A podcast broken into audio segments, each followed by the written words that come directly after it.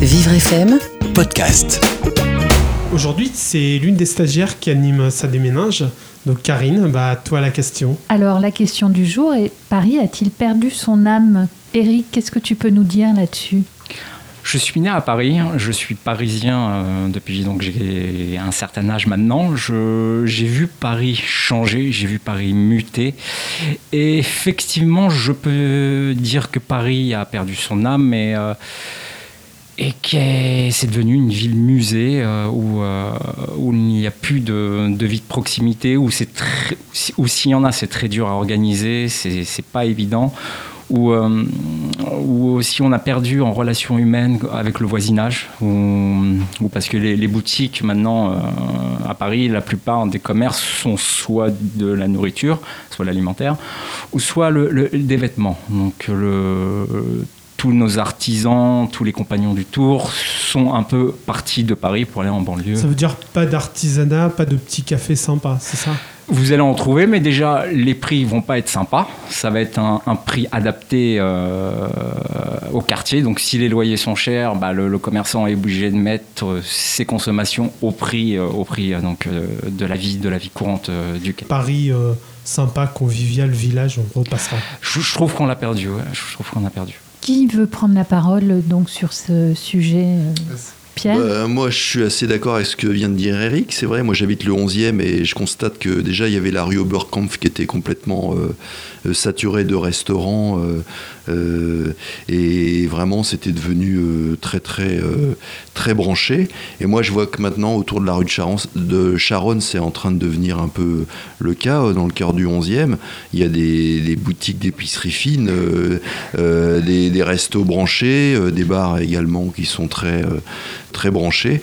Et bon, bah, il n'y a plus tellement de, il a plus tellement de boutiques euh, d'épicerie, de petits épiciers. Euh, voilà, c'est devenu, euh, c'est devenu de plus en, ça devient de plus en plus branché et c'est réservé à des gens qui ont de l'argent. Hein. C'est vrai que Paris a, pas mal changé depuis ces, dernières années.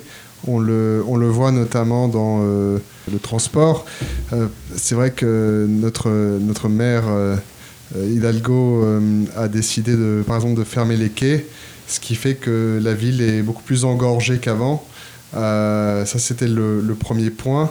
Et le deuxième point, c'est qu'il y a une, évolution des choses qui fait que les quartiers qui étaient populaires s'embourgeoisent de plus en plus. Alors, par exemple, du côté de où je suis allé à Belleville, euh, il y a aujourd'hui des restaurants euh, branchés, des, des, bars à vin, et puis c'est vrai qu'il y, y, a un mélange euh, entre traditionnel Belleville au niveau asiatique, chinois, et puis de l'autre côté des, des bobos bourges bohèmes qui, qui s'installent au café, qui boivent leur petit café. Donc il y a une double une dualité entre euh, l'évolution euh, parisienne des mutations et du, et du transport également. Alors moi je dois dire que euh, sur la modernité de Paris, c'est vrai qu'on voit au cours du XXe siècle, il y a eu énormément d'évolutions dans le monde entier, tout s'est modernisé et peut-être que Paris essaie de suivre un peu euh, un modèle euh, de modernité comme euh, on le voit dans les pays étrangers, à New York, en Asie, donc qui essaie de se moderniser. Donc c'est on essaie de, on, tente, on essaie de, faire que Paris ressemble un peu plus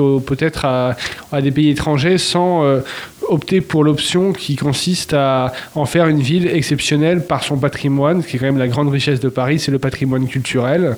C'est la ville, une des villes les plus visitées au monde. Et moi, personnellement, je pense qu'il faut rester sur ce modèle-là et pas essayer de ressembler à des villes, euh, d'autres villes. Mais justement, une ville euh, très visitée, ça veut dire une ville euh, pour touristes. Donc ça veut dire on va en faire un truc à visiter et pas à vivre. C'est peut-être pas la même chose. Tout à fait, mais c'est vrai qu'il faut que ces échanges, les échanges culturels se passent bien, et donc c'est un peu compliqué de, de faire en sorte qu'on puisse à la fois être que ce soit une ville agréable pour au niveau des transports en commun, par exemple, et, euh, qu'elle soit accessible pour tout le monde. Parce qu'on va prendre un exemple, euh, les vélos, par exemple, pas de voiture. Euh, pour que les gens vivent, il faut que les, boutiques soient livrées, il faut que les magasins soient livrés. Soit on décide de décourager la voiture dans la ville et on ralentit un peu tout ce qui est livraison, traversée de la ville, soit on en fait un truc sympa pour déambuler, manger des glaces, et puis les gens qui y travaillent, finalement, ils ont du mal. c'est un modèle finalement. Oui, je suis d'accord avec toi, mais pour revenir à ce que disait euh, Emmanuel, à Londres, par exemple, il faut savoir qu'il y a un système de, de péage euh, pour entrer dans le, dans le centre de la ville. Donc c'est pour euh, voilà, avoir une ville avec moins d'automobiles, plus de, de, tourisme. Ça change beaucoup les habitudes des, des, des franciliens qui, qui ont l'habitude donc de prendre leur voiture pour, pour aller au travail. Mais voilà. Moins de voitures, c'est peut-être sympa à vivre, mais pour les Londoniens qui livrent, pour les Londoniens qui traversent la ville, ça va être plus compliqué. C'est ça le problème. On va mettre des péages à Paris euh, c'est possible, en tout cas, on, a entendu, euh, j'en ai entendu parler. Euh, les voies sur berge ont été, ont été fermées, donc ça engorge en fait plus que ça ne dégorge. Après, Paris aussi a un des meilleurs systèmes de transport urbain avec le Japon et peut-être d'autres pays, mais on, est quand même pas mal au niveau, euh, au niveau transport en commun. Donc pour se balader, pas encore une fois faire les courses, ou comme disait euh, tout à l'heure euh, Redsky, le, le, fait de les ambulances, les personnes âgées qui peuvent pas se déplacer et tout ça. Paris peut-être dans un temps futur deviendra une ville piétonne avec très peu de voitures, euh, ou non les voitures, les fameuses, euh, la nouvelle génération de nouvelles voitures carrées, les voitures euh, électriques, les voitures hybrides, qui consomment beaucoup moins, qui polluent beaucoup moins. Donc, et peut-être que Paris va tendre vers un- un- ce modèle-là d'une ville un peu comme on, on voit en Hollande, une ville piétonne. Et euh, Romain, euh, qu'est-ce que t'en penses toi? Bah écoutez, moi j'ai pas forcément d'avis très tranché là-dessus. Effectivement, euh, notre maire de Paris euh, tente des, des choses, on va dire, pour rester euh, simple. Maintenant, euh, Paris sans voiture, ça paraît effectivement assez compliqué d'après ce que tu disais, c'est-à-dire qu'effectivement il faut livrer les, boutiques, etc. Mais peut-être qu'on peut faire aussi une vignette euh, spécialement pour eux, pour qu'ils puissent accéder, et que les véhicules les, moins polluants aussi, et que les plus polluants finalement restent à l'entrée de Paris. Alors il y en a qui disent que c'est de la discrimination, euh, parce que ce sont les pauvres qui ont les plus vieilles véhicules, etc. Mais je crois que c'est peut-être la solution d'avenir en tout cas. Et pour terminer, il y a des quartiers de Paris dans lesquels on, a encore de la vie, selon vous? Euh, Pour moi, le 5e arrondissement re- représente à la fois une vie euh, culturelle intéressante. On voit euh, notamment les vieux cinémas euh, de quartier où on, di- on diffuse des films des années 40. Il y a la Sorbonne, il y a les grandes écoles.